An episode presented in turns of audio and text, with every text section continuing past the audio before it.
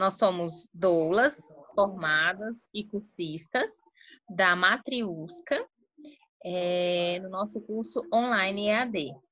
Hoje nós vamos falar um pouco sobre amamentação no puerpério, com a nossa querida Rosanete e a Ana Jara, que é uma cursista também e vivendo esse período de amamentação no puerpério e vai falar um pouco para a gente. Vamos começar com a Rosanete falando, né, dando aí uma introdução no assunto. Olá a todos e a todas. É com grande prazer que vou falar um tema que é muito relevante, muito importante para a mulher que está no período do puerpério. É algo que deve ser falado na gravidez. A gente deve ouvir a história dessa mulher, as questões emocionais, o que reflete fisicamente, emocionalmente, porque depois lá no puerpério, na hora que esse bebê estiver amamentando, tudo isso vai vir à tona. E como a amamentação ainda é algo uh, que não se é falado tanto quanto o preparo do parto. Atualmente, que bom estamos uh, trabalhando nessa questão de fazer o plano de parto. E atualmente também estamos pensando em estimulando fazer o plano pós-parto. E aí é onde vai envolver a amamentação. Esta mulher, essa pessoa grávida, estando preparada, informada, as intercorrências que vão acontecer, ela vai saber fazer um manejo mais tranquilo.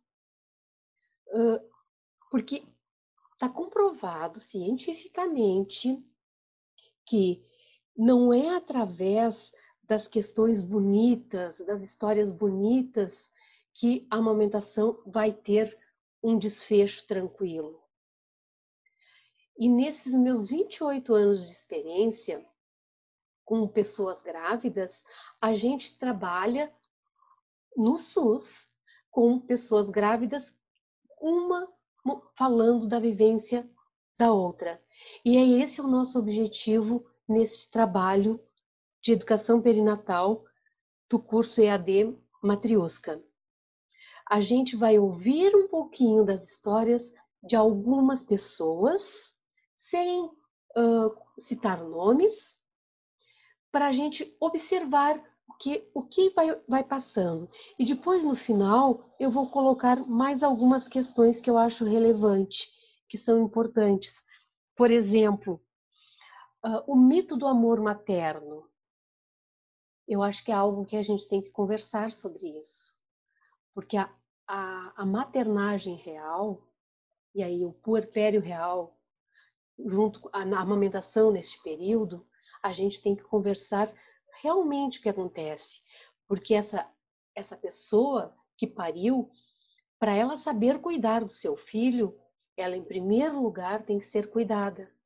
Aí entra o papel, o papel da rede de apoio, que é muito importante trabalhar com a realidade, colocando o que pode acontecer, o que não pode acontecer em relação a, a engurgitamento da mama, evitar fissuras, evitar mastites. Essas intercorrências todas podem ser evitadas se na gravidez esta pessoa e a sua rede de apoio estudar, se informar e falarem na mesma linguagem. Porque não basta só a pessoa grávida se informar que aleitamento materno exclusivo é o melhor, ponto final.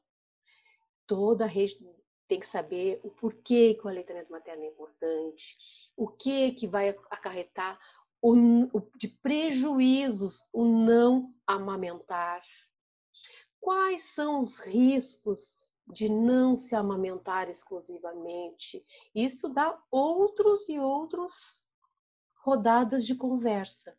Mas hoje o nosso objetivo é ouvir essas mães para a gente conseguir uh, fazer intervenções antes de acontecer. Então, eu vou passar a palavra para nossas cursistas agora. Olá, me chamo Ana Jara, sou cursista do curso de doula da Matriusca, EAD, sou puérpera há pouco tempo. Estamos enfrentando uma, uma quarentena diferente, uma quarentena na quarentena. Foram dias bem difíceis, num, num processo de aprendizagem que evoluiu de uma forma que eu não esperava. Estava preparada por um parto natural, parto normal, que evoluiu com uma cesárea. E a chegada da minha filha me mostrou coisas que eu não, tenho, não tinha visto e nem percebido na minha primeira gestação, no meu primeiro filho. Quando eu engravidei do meu primeiro filho, a primeira coisa que eu ouvi foi que amamentar doía e era normal. E eu convivi com isso por muito tempo, que amamentar doía e amamentar era normal que doesse se sentir assim. E foi uma, foi uma amamentação de um ano e seis meses, até quando ele resolveu não querer mais o peito. Agora, na minha segunda gestação, já sendo cursista e ouvindo as experiências e relatos das nossas queridas doulas, eu percebi que não, que não pode doer para amamentar. Uh, foram várias dicas, várias, vários ensinamentos que me mostraram que a amamentação não pode ser dolorosa, tem que ser um, um processo natural e não com dor né, Rosanete? Isso. Não pode sentir é. dor. É, isso é algo que é muito comentado, né? Uh, ah, dói. E, e as pessoas ah, não valorizam essa dor. Lembrando que a dor é subjetiva, cada pessoa vai sentir uma dor e nós temos que respeitar essa dor dessa pessoa, observar em que, que a gente pode ajudar. Né? Porque, né, como você falou, nesta gravidez e na outra, e a gente tem que colocar uh, em pauta também que cada gravidez é uma, sempre será única. Mesmo que esta pessoa já tenha parido duas, três, dez vezes, cada momento é único. É a situação, olha a situação que a gente está vivendo agora. Quem imaginou que a gente iria viver esse processo? E a gente vai ter que se uh, trabalhar nossa resiliência, trabalhar para fazer com que esse processo de amamentar seja mais tranquilo o possível, menos dolorido o possível, porque tem a ver. Por que que são? Por que que essas dores estão aparecendo? São traumas da nossa história, são sofrimentos, coisas que aparecem neste momento do puerpério, por questões hormonais. Tem, tem autores que falam muito sobre a, a, a luz, a, so, a vai aparecer a nossa sombra. É é um, é um, um período que tem muito o que se aprender.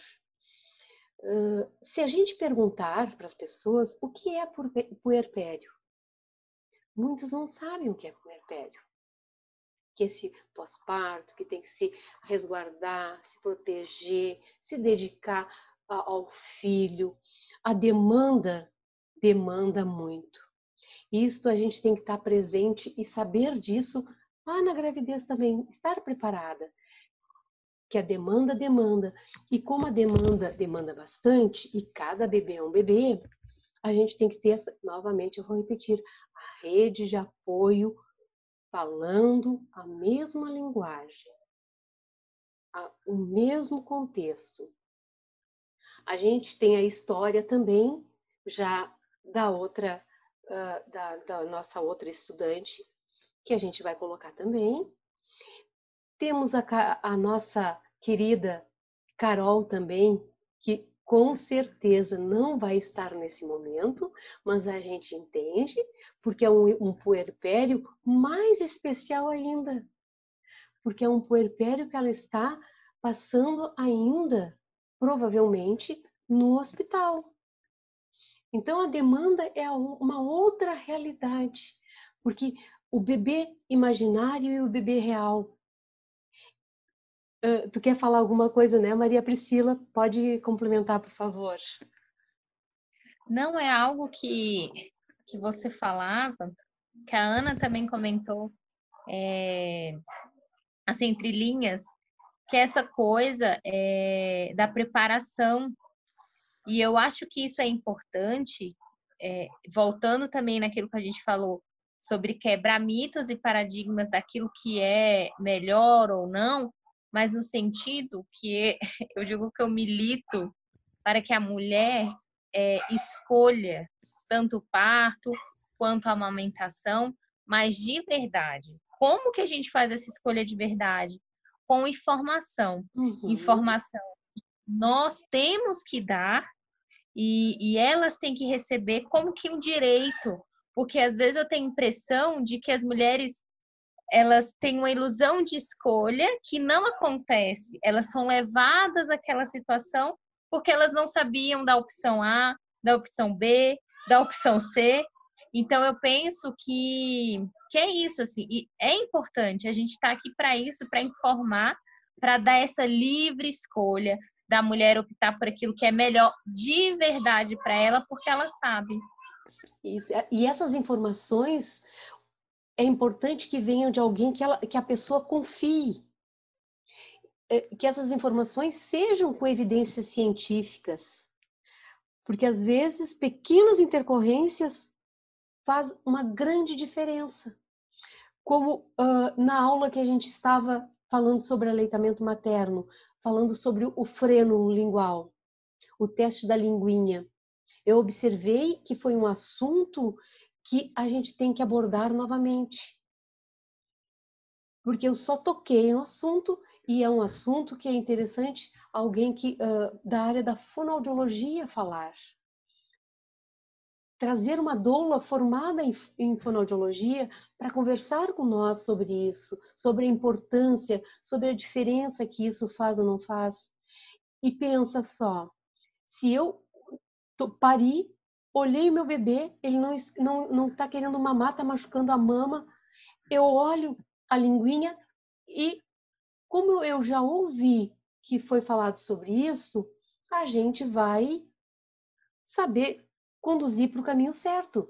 Se é se é só fazer algum exercício, se tem que ser encaminhado para o fono, se tem que ser encaminhado para o cirurgião bucofacial para fazer o, piquezinho, que é uma coisa muito simples. Que é um outro detalhe. Logo, essa, uh, uh, não, é, não faz muito tempo que já existe uma lei que é uh, podemos exigir o teste da linguinha no nosso recém-nascido. No hospital mesmo é feito. Em muitos hospitais já é realizado. Aí o bebê já sai mamando tranquilamente. Isso é uma questão que tem que ser cuidado. Se eu sei da pojadura, o que, que é a pojadura? Por que, que meu seio vai ficar daquele tamanho, vai ficar lá em cima, cheio? O que, que eu devo fazer? Você sabendo, se informando, você vai saber já. Ah, isso é aquilo. Não vai se assustar, porque tu ficando preocupada, com medo. A questão hormonal vai influenciar na descida desse leite. Tudo é, é complexo, mas não é difícil.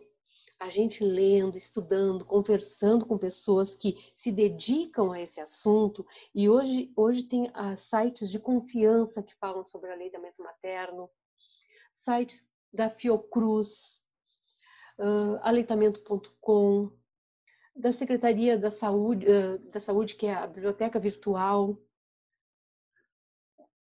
Vários sites que orientam. Tem as lives da Matriusca, que eu recomendo. Agora vai ter as oficinas da Matriusca, que também todos esses temas vão ser comentados. E o melhor de tudo, o valor, o valor é social, né? Eu acho que vale a pena investir. E principalmente porque tu está investindo em saúde. Uh, se a gente soubesse, se todos soubessem o benefício que o colostro tem, que é o primeiro leite que sai, uma gota de colostro faz muito, muito mais do que vacinas. Se existisse uma vacina que tivesse o poder do leite materno, seria incrível. Ele é feito de espécie específico de espécie para espécie. E lembrando que o estômago do bebê é pequenininho, 3 a 5 ml. Se todas as mães soubessem que o estômago é bem pequenininho, que o bebê tem a reserva, que a importância da hora de ouro, dele do, aquele contato pele a pele. Enfim, tem muitas coisas que a gente pode falar, mas a gente vai ter que encerrar, porque o nosso podcast tem um limite de tempo. A nossa apresentação são 15 minutos. Eu vou passar a palavra para vocês, colegas.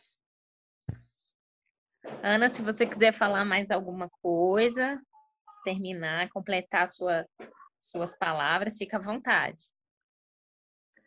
Não, só uma coisa sobre a, a questão ali de que tu falaste antes de a, as opiniões, né? Que você tem que amamentar, você tem que fazer um parto cesariano, você, você isso, você aquilo. Acaba que muitas, como vocês sabem, aqui na minha cidade, que é uma cidade pequena, onde a opinião dos outros tem bastante influência, né? Por ser uma cidade pequena, eu vou ser a primeira doula da cidade. ah, é, é, bem sobre isso. É, são influências que vêm, ah, mas minha mãe não, não conseguiu parto normal, eu não vou conseguir, a minha mãe não amamentou, eu não vou conseguir, as mulheres da minha família não amamentam, eu também não vou conseguir. Eu acho que é bem isso que tu falaste antes, Maria, tem que querer. Querer. Eu quero, eu posso né? Acho que é isso. São muitas dificuldades que a gente enfrenta. Eu senti muito a diferença do parto natural para o parto cesariano, mas eu não desisti em nenhum momento de amamentar minha filha. Tanto é que eu não deixei, nem no hospital, nem em casa, darem a fórmula para ela, porque eu queria amamentar. Então é o querer. Eu quero, eu posso e eu consigo, né? É isso. Isso. Mentalizar esse momento importante, né? Fazer, fazer uma meditação guiada. Eu quero. Bem isso aí. Eu acho que no curso dava para observar essa, esse teu desejo, essa tua vontade. E, e conhecendo a importância do aleitamento materno, uh, a escolha, uh, se não sente dor e tem prazer, é pelo aleitamento materno. Né? Se a gente for fazer uma pesquisa, o que, o que será que essas mulheres nos diriam? Aquelas que eu, eu não quero amamentar. Por que eu não quero amamentar? Pelos relatos, geralmente é a dor, fissura, o, a influência da rede, que é leite é fraco, vai desestimulando. E aí entra a questão hormonal e a questão fisiológica, que realmente aí o leite, em vez de ser liberado, ele é retido, né? Então a rede de apoio, estudar, se informar e, e preparar muito além só da mama, porque na verdade não, não precisa mais se preparar a mama, né? Mas é um preparar, um preparar estudando, né? se informando do que é melhor para você seja qual for o tipo de aleitamento. E aí vai ser uma decisão, mas que seja uma decisão consciente. Então, gente, é, agradeço, tá, Rosanete, pelas suas palavras. Agradeço você, Ana Jara. É, o nosso, né, o nosso primeiro capítulo fica por aqui. É, acredito que virão outros e que vocês levem esse, né, esse, esse, esse início de informação, de conhecimento, para tirar o resto de curiosidades, né? Que a gente falou bastante coisa e daqui a gente tira outros e outros conhecimentos e estudos. Então, muito obrigada por vocês que falaram e para todos vocês que estão ou ouvirão depois este áudio. Muito obrigada, então. Até a próxima. Um grande abraço.